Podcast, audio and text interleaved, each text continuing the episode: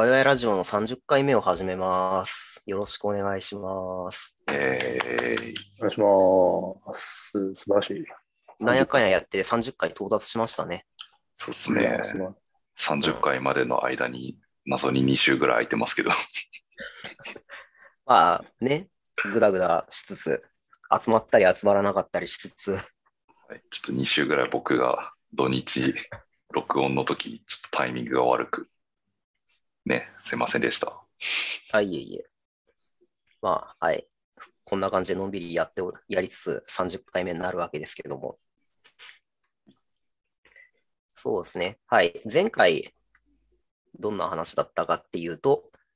まあちょっと読書感想文的な季節ですねということで、なんか最近読んだ推し本とかそういうのをちょっと紹介してもらったわけですけど、まあちょっとメンバー持ち回りでちょっと紹介していただきましょうと。いうことで、今回は加藤君の番かな？はい、前回は夏の読書感想文だったけど、もう秋の読書感想文ですね。まあ読書の秋になりつつありますよね、がっつり。そんな感じにななりますね。感想文の季節ではなくなくなっちゃったか。確かに。まあまあまあ、秋で秋も読書はいいですねって感じで。まあ、読書いつやってもいいですよね。まあ、はい。ちょっと振りが下手くそだなって、とんでもございません。反省してるんですけど、はい。大丈夫だよ。まあ、まあ、そんな感じで。まあ、前回がね、あの、いわゆるツイッターの漫画とかから出てきた、まあ、書籍だったりもしたので、なんかジャンル問わず、別に読書感想文という体にこだわらず、まあ、何かしらご紹介いただければと思いますが、じゃあ早速ですが、聞いていきましょうか。はい、おすすめの本ですが、何ですか？はい。えっ、と、まあなんか本を勧めろと言われたときに僕がいつも勧めてしまう本があって、えっと、まあ結構有名なので読んだことある人もいると思うんですけど、オンダリクさんの夜のピクニックっていう本が僕はずっと好きで、結構本昔からたくさん買ったり、まあそれを売ったりしてきたんですけど、オンダリク夜のピクニックだけは2000何年だっけな？7年とかだったかな？なんか結構古い作品なんですけどに買ってからもうずーっと僕の本棚に置かれ続けていてもう角もボロボロになってなんかすごいいい味を出してきてるんですけどこの本だけはずっと好きでずーっと読んでるのでまあそんな紹介をしようかなと思っております。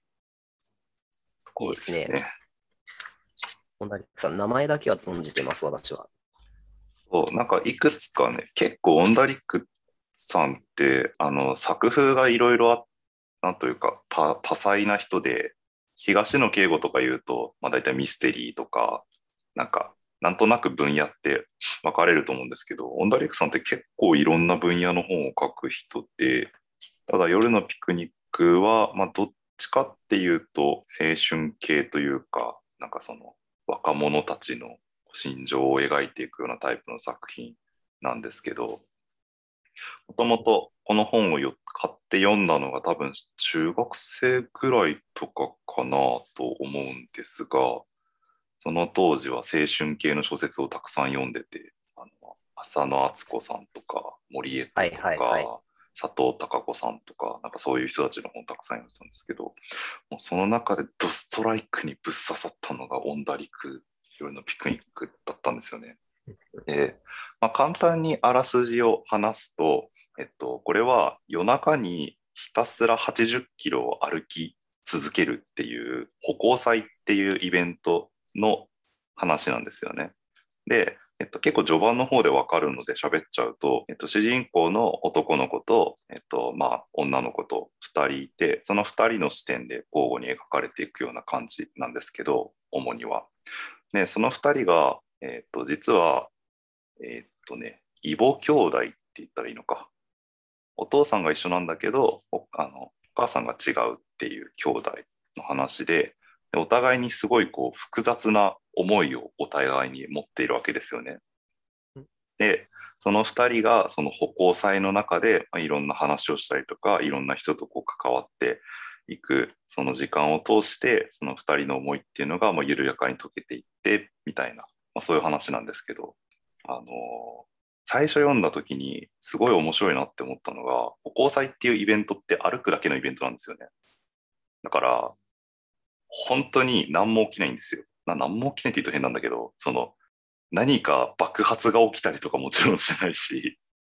大会があるわけでもないし、ただひたすら歩き続けるっていう一日のことを400ページにわたってひたすら書いてるっていうのがすごくて、その中で、あ一日の出来事。そう、あの、もちろん過去の話とか、みたいな回想とかはあるんですけどうん、もう出来事としては、もうその歩いていた一日だけ、80キロ歩いてた一日だけをひたすらずっと書き続けていて、でその中で、その主人公とか周りの人たちの心情の移り変わりを丁寧に丁寧に書いてて、それがものすごく、その中学生の頃の、なんだろう、まあ自分と近しい年の人の話を読んでいると、なんか、あ、わかるなっていう共感も強かったし、なんか、やっぱ、まあ、歩行祭はやったことないけど、文化祭とか運動祭、体育祭かとか、みたいな行事ってやっぱちょっとこう、テンション上がるじゃないですか。で、ななんか起きるんじゃないかみたいな、こう、ちょっと楽しいような、こう期待するような気持ちとかを持ちながら行事が始まっていって、なんか意外とこう始まってくると、なんかこう大変なこととか辛いこととかもあったりとかしながら、なんかなんでこんなことやってんだろうなとか思ったりする瞬間もあったりしながら、それをやっていって、でも最後なんかやっぱやってよかったなってなるみたいな、なんかそういうような気持ちとかっていうのもすごい丁寧に書かれているし、なんかその辺がすごい好きで、ずっと夜のピクニックは読んでいて、あの、まあ、25、6になって、皆さんが楽しんで読めるかとかは分かんないけど、アラサーが楽しんで読めるかは分かんないけど、僕はその頃から読んでずっと好きって、そんな感じですね。結構、出会ったのが、もう同じぐ、その登場人物と同じぐらいってことだから、中学生とか？そうそうそう。それぐらいの頃ですね。ああ、結構その頃から本読んでるんですね。なんか、ああ、そうで本題とはちょっとあれだけど。すね。小学生、小、小 2? かなんかでハリー・ポッター読んで、そっからハマって、うんうん。海外ファンタジーをひたすら小学生の間読み続け、小4、5ぐらいから青春系の小説読み始めて、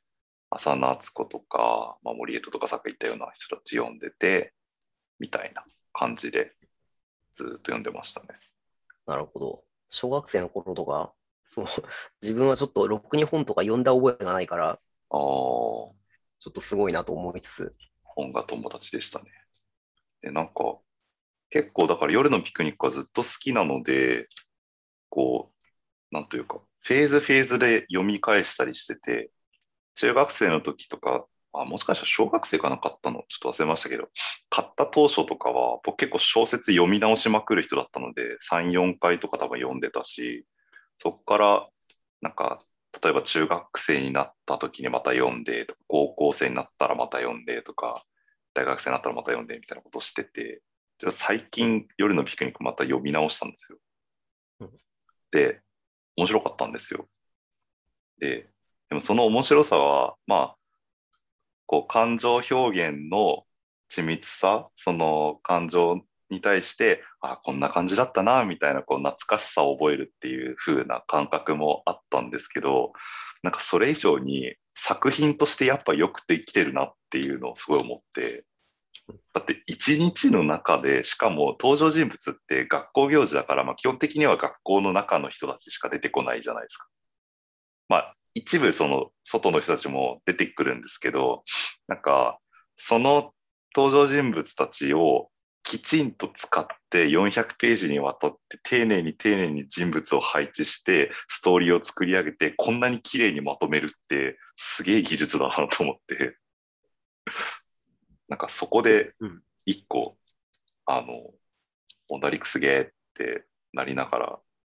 最近は読みましたね。読む観点がだいぶ変わったなとか思いつつ。あれか、そのストーリーの中身とか、もう何回か読み直し知ってるから、余計になんかその、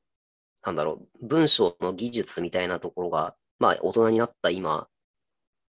なんかテクニックみたいなものがより見えるみたいな感じなのかな？うんうんうん。なんか純粋にストーリーを楽しむっていうことはもちろんしてきてるわけだけども、まあでもそういうのも分かって、一応大人になった上で、まあ一応加藤君本人も文章を書いたりするの好きだっていう、まあ公言してるのは知ってるし、うんうん、そういう人から見るとやっぱりそういう、ああ、そういう作りがすごいんだなみたいな気づきを改めて得るような感じになるのかな。ですね。名作だなって思いました。登場人物全員がすっごい綺麗に配置されてて、なんか、そのずっと確執を持っていた2人が一日という行事の中でそれが解けていくってすごいことだと思うんですよね。結構。すごい奇跡だと思うんですよ。なんか、何かのタイミングとかが違ったりとか、この作品の中で出てくる誰か登場人物一人がいなかったら、それが達成されなかったようなことだと思っていて、なんか例えば、えっと、その主人公の男の子に恋してる別の女の子が出てきたりするんですよね。で、その女の子が出てきた時に、なんかその女の子を通して自分のその男の子への思いって何なんだろうっていうのをこうヒロインの子が考えたりするんですよね。なんかそういう役割として出てきたその別の女の子の配置のされ方とか、まあ、最後のシーンでその子がどうなるのかみたいなところとかあの使い捨てにしないでちゃんとキャラクターが生きているしこの辺とかもとっても丁寧に書かれていていいなって思ってました。若干群像劇みたいな側面はあるんですかね今の話だと。脇役の人たちもまあ、いわゆる脇役というか、うん、まあ、メインの2人じゃない人たちも、その心理描写みたいなものがあるっていう。中身まで書いてはなかった気がするけど、なんかこんな人なんだなっていうのはすごくわかる。はいはいはい、はい、書かれ方をちゃんとしてますね。うん。こういう考え方をして、こういう人となりの人がいるね、みたいな。そうそうそう。あとは、まあ、全体的な話はそんな感じで、あとやっぱなんかワーディングというかセリフがすごいいいなって思って読んでたんですよね。なんか修学旅行の夜とかってちょっと臭いこと言っちゃったりとかするじゃないですか。その非日常に舞い上がる感じ？そう、まあそう、まあ、そう、なんていうか深夜テンションに近い感じなんだけど、まあ、ちょっと本音みたいな言葉を言ってしまったりするじゃないですか。なんかそういう感覚とかそういう時に出てくる言葉とかっていうのがすごいこう刺さる言葉が多くて、はいはいはい、なんだっけななんか作品の中で「ナルニア国物語」を最近読んだんだけどあんまり面白くなかったみたいなくだりがあるんですよこの作品の中で。で中学中高校か高校3年生のこの人たちがそのナルニア国物語を読んだ。でその時にあ俺これを小学生とかの頃に読んでおけば多分もっと楽しめたはずなのにっていう気持ちになったっていう話をしててなんかそれ結構すごいわかるんですよね。作品との出会いってタイミングだからなんか僕例えばエヴァあんま楽しくなかったんですよ。で 中学生の頃の自分がエヴァ見たらドハマりしたと思うけど大学生のまあまあそれなりに落ち着いてしまった自分がエヴァを見たらなんかうだうだしてんなみたいな気持ちになってあんまり楽しめなかったんですよね。なんかみたいなのがあってこうなんだろうなそういう心情とかもすごいわかるなとか思ったりで多分それって小中学生の頃の自分だったら絶対に刺さらなかった言葉なんですよね。それ今なんか改めて読んだら刺さってきたとかもちょっと面白かったです、今読んだ感想って感じがしますね、今のって。なんか。そうそうそうそうそう。本当にそう。なんか夜のピクニック自体もすごい僕としてはおすすめしたいし、ぜひ読んでみてほしいと思う。作品としての完成度も高いし。けど、同時に、こう、過去自分が読んだ作品とか読んできた作品を読み直すみたいなのも、やっぱりすごいいいなって思って、うん、なんかそういうのもぜひやってみてくれるといいなっていう気持ちがちょっとあります。あ、そう、そこ気になってたんですよ。あの、まあ、俺もともとそんなに小説読む人ではないんだけど、まあ、ちらほら読んだりもするのね。でもあんまりその読み直してみるみたいな楽しみ方っていうのは、あまりしないんですよね。まあ音楽とかだったらそういうことはやるんだけど。なんだろう。あんまりそういう発想がなかったっていうのが正直なところで。まあでもやっぱ、タイミングによってそのち違ったその神味が出るみたいなことなんですかね。まあ話し、話知ってるしなみたいな。僕結構昔から小説読み直す人で、うん。さっきも言ってましたけど、好きな小説3、4回読むし、なんか、昔は結構本棚に置いてると、あ、なんかあのシーン読みたいとかなって本持ってきて、そのシーンめくって読んで、あはい、いいわーってなって戻すみたいなことをちょこちょこやってたんですよね。はいはいはい。ああ、でもその感覚は若干ちょっとわかるかもしれないですね。なるほど。ううん。なんかそれの延長ですね、僕の場合は。だから、あの作品好きだったな、そういえばって思って、久しぶりに読んで読みたいなっって思って読むみたい。で、その結果として、なんか今読むと面白くねえなってなることも結構あるんですよ。なんか、当時すげえめっちゃ良かったと思ってたけど、今読むと、なんか嫌な言い方すると、ちょっと文章下手、下手というか、なんか読みにくいなみたいなとか、ある時もあれば、なんかちょっと過剰な表現が多いなみたいな、ちょっとネガティブに思うこともあるし、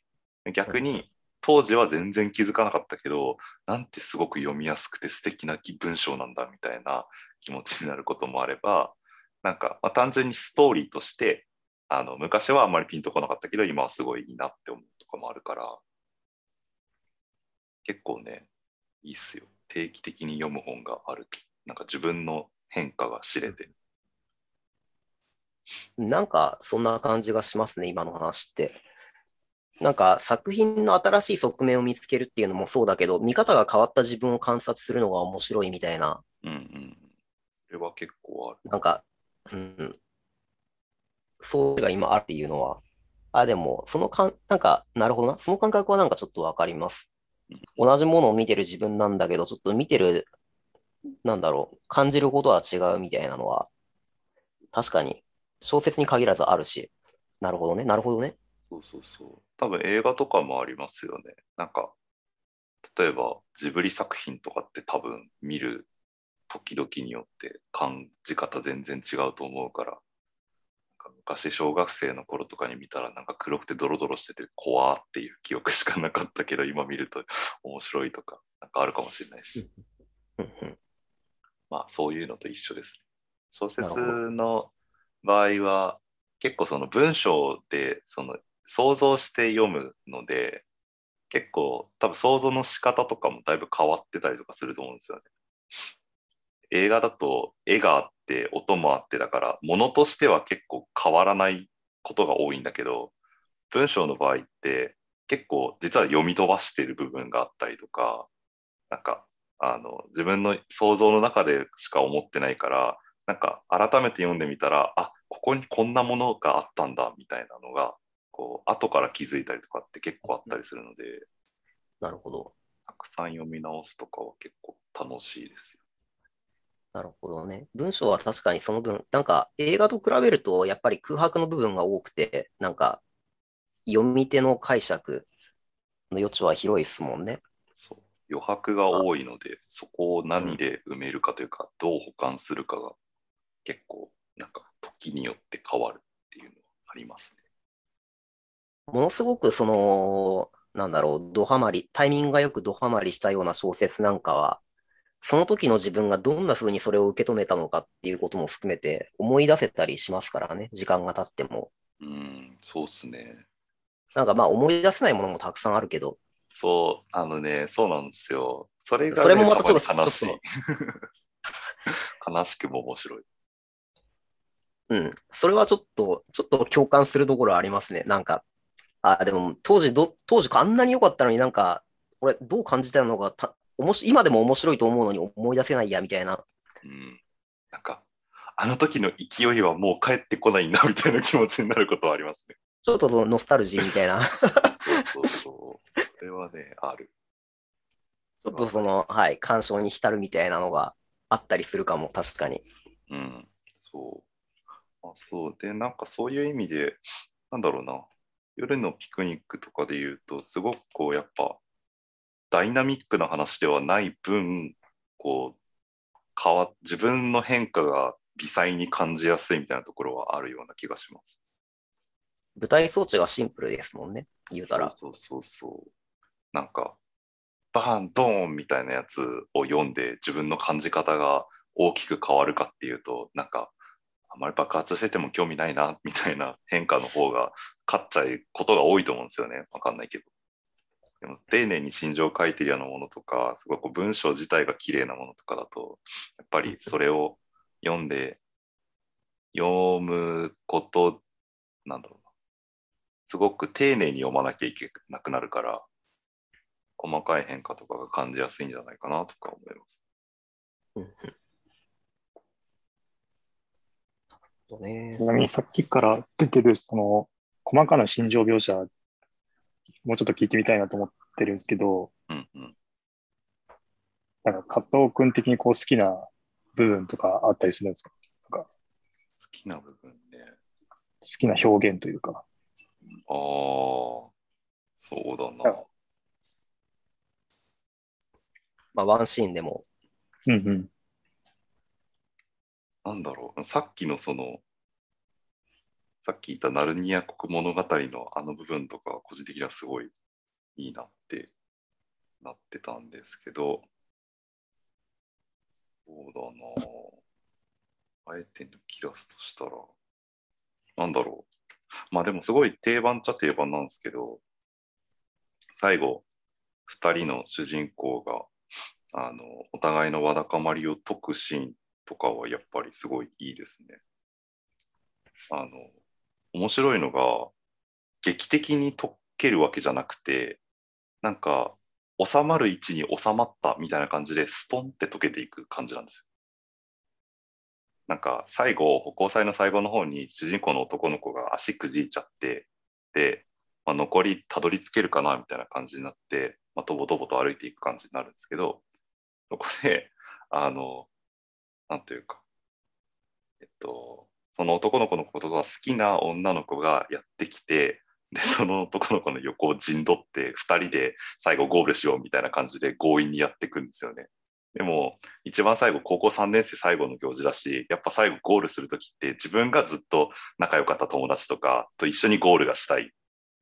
じゃないですか。はいはい。なんかそのせ、せっかくだから的な心心理あるよね。そうでポットでの自分のこと好きって言ってくれてるとはいえ、ポットでの女の子と一緒にゴールするんだったら、もっとずっと仲良かった友達とかとゴールしたいってなって、まあ、困ってたところに、なんかクラスのお調子者みたいなやつが来て、その女の子に、ヘイヘイヘイみたいな感じで絡んで、その女の子をこう連れ去ってくれるんですよね。で、そのおかげで最後、あの、友達と一緒に歩けることになるんだけど、その時に、こう、スッて、たまたま、その、ずっとわだかまりになった女の子と二人で並ぶんですよ。ふと、タイミングがあって、たまたま噛み合ってスッて二人が並んだ時に、あ、なんか、こう、しっくりくる感覚があるというか、なんだ、こんな簡単なことだったんだ、みたいな。もうここに収まってしまえば、あの、そんなに、なんだろうな、今までと持ってきたわだかまりとかっていうのも、タイミングが全て噛み合ってしまえば、もうこんな風にすって落ち着いて受け入れられるものなんだみたいな感じで2人が受け止めて、で、なんか今度、あのお母さんに会いに行くよみたいな話をしてこう終わるんですけど、あのシーンはとても好きですね。なんだろう。こう、やっぱなんか派手な事件を起こさないで書いていくのがやっぱいいんですよね。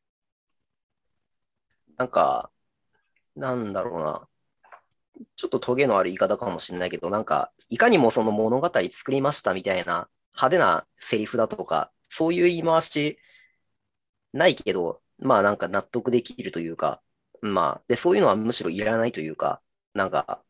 な、なんだろうな、わざとらしく言葉にするとそれが陳腐になっちゃうみたいなところって、まああると思うんですよね。なんかそんな感じなのかなって。うん、そうっすね、確かに。そう結構、わざとらしさって確かに嫌で、わざとらしいというかなんか、いや別にそうはなんなくねみたいな気持ちになることとかって、なんか、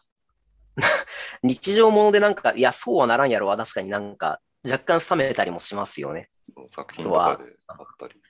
なんか、その、感動を押し付けられてるような感じがして、ちょっと自分なんかはひねくれてるので、なんか、そこでちょっとさ、あ、あって、ちょっと距離離れちゃう自分がいたりして、そうそういうのはあったりするけど、そういうのは一切ないですよね。難しいな。シーンを語ると言いながら、あんまりまとまりのない感じになってしまった。なんかでもさっきの話を聞いてると、なんか自然な感じでまとまっていくのは、なんかすっと落ちる感じがしますね。話だけ聞いてると。なんかちっちゃな奇跡なんですよ。本当にちっちゃなお互いの心情の、本当に細かなこう食い違いがカチカチカチって、たまたまいろんなピースがはまっていった結果としてスッて落ち着くところに落ち着いていくみたいな、なんかそういう気持ちよさもあって、それがね、いいんですよね。さっき例えばさ、クラスのお調子者が入ってこなかったら絶対にならなかった結末だけど、そう。その人のおかげで、なんかすっと収まったみたいな感じですねそ。うそうそうそう。それも一個のピースじゃないですか。そういうのは全体で。実はまだ喋ってない、結構大きな、なんだろう、海外に留学、留学じゃない、えっと、海外の学校に転校してしまった女の子が仕掛けた、まあ、ちょっとした、なんというか、仕掛けみたいなのがあって、なんかそれがうまく効いた結果としてその結末に落ち着くみたいなところがあるので、その辺はもし興味が湧いたら読んでもらったらいいかなと思うんですけど。それも含めてとても良いんですよね。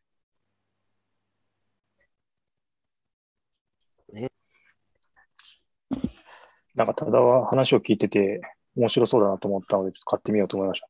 おめっちゃ嬉しいです。あのすごい文章読みやすいので、あの変に回りくどい表現とかもないし、とても読みやすいと思います。これを読むとね、歩行祭がやりたくなるんですよ。夜中に。話最初、振ろうと思ったんだけど、なんか大学の頃にそういうのやってた人いたなと思い出しました。ああ、僕も夜のピクニックが好きな後輩とか何人か集めて、あの、歩行祭みたいなことしようっつって、なんか中央線を国立からどこまでだっけ？吉祥寺くらいまでかな？なんか歩いたことありますね。青春だなそう、楽しかったなあれ。絶対楽しいじゃん、そんなの。友達は山手線一周を夜中から朝方にかけてまでやってたのを思い出しましたね。学生の頃しかできなさそうなやつ。なんかでも、こう、そう、あのね、作品の中で出てくるすっごい有名で素敵なセリフがあって、ちょっと正確な言葉を今パッて思い出せないのと時間が大丈夫かなって感じだけど、えっとね、ただ歩くだけ、それだけのことなのに、それがなんどうしてこんなになんか特別なんだろうねみたいなセリフがあって、それがね、最高なんですよ。本当にその通りだなって。エモいななんか何でもそうだと思うんですよね、意外と。修学旅行の夜とかってすげえいいけど、でもやってること自体で言えば別に夜中に同じ空間にいるだけっていう。でもそれがなんか特別みたいなのっていろんなところにあって、なんかそれを象徴してくれる言葉だなって思ってすごい好きですね。しかもその言葉を言うのが、その年に歩行祭に出ている人じゃなくて、海外に転校しちゃったから、その歩行祭に出れなかった女の子が、その2年生の時に言ってた言葉っていうのがまたいいっすよね。その特別なですごい好きだと思っているものに参加できない子が言っているセリフっていうのがなんかこうまた刺さるというか素敵だなという気持ちになりますね。はい、ちなみに全然どうでもいいけどこの夜のピクニックの歩行祭っていうのは実際にある行事のモデルにしてるんですよね。おうなんか水戸第一高校っていう高校が、ちょっと名前は違うはずなんですけど、歩行祭じゃない名前ああ、今俺、ウィキペディア見てるんですけど、うん。うん。水戸一歩く会ですよね。、歩く会って歩く会書いてある。そうだ、歩く会だ。うん。水戸第一高等学校って書いてある。そう、水戸一で実際にやられてる行事で、で、多分なんですけど、恩田陸さん、これ書くときに、ちゃんと水戸一に聞きに行ったのか、本人が水戸一とかだったのかな？ちょっと、細かくはちょっとわかんないんですけど、聞いてるはずで、あの、歩行祭自体の描写がすっごいちゃんとしてるんですよ。なんか、例えば、すっごい細かいので言うと、休憩所みたいなのがポイントポイントで設けられてて、で、その休憩所に到着したら、まあ、ちょっと休んで、またこう歩き出してとかやるんですけど、その休憩所にたどり着いた瞬間に、みんなが靴と靴下を脱ぎ始めるんですよ。で、足をパタパタ乾かし出すんですよ。それは、あの、ずっとやってると蒸れてきて、足の裏が、その、皮がむけてくるんですよね。だから、なるべくそれを遅らせるために足を乾かさないといけないから、みんな靴脱いで、靴下脱いで足乾かしてるみたいなシーンが出てきたりとか、あの、3年生の子が、あの、ある歩行祭って歩けなくなると、後ろからバスが来て、バスが拾って、そのまま連れて帰るっていうのがあるんですよね。まあ、当然放置するわけにいかないので、歩けない子。で、3年生の子が、どうしても歩けなくなっちゃって、バスに乗せられるときに、もう泣きながら、いや、もう歩かせてくれ、みたいな。最後の行事なんだ、みたいな感じになるような描写が書かれてたりとか、あの、すごいこう歩行祭というもの自体もちゃんと調べてというか、ちゃんと、あの、細かく見て書いてあるっていうところもすごい良いところです。すげえ歩きたくなる。まあそんな感じで、もし興味があれば、ぜひ読んでみてください。文庫は629円税別だそうです。安い。Kindle で買えばすぐ読 Kindle もあめるっ。たから、うん、Kindle でもあったから、これはいけるな。ぜひぜひ。あ、映像化もしてるみたいだから、こっちも合わせてみると面白そうですね。確かに、僕見てないな。もうなんかダメなんですよね。僕、好きすぎる作品の映像化見れないんですよね。あ逆に、ああるよね。実、実写化やね、なんか。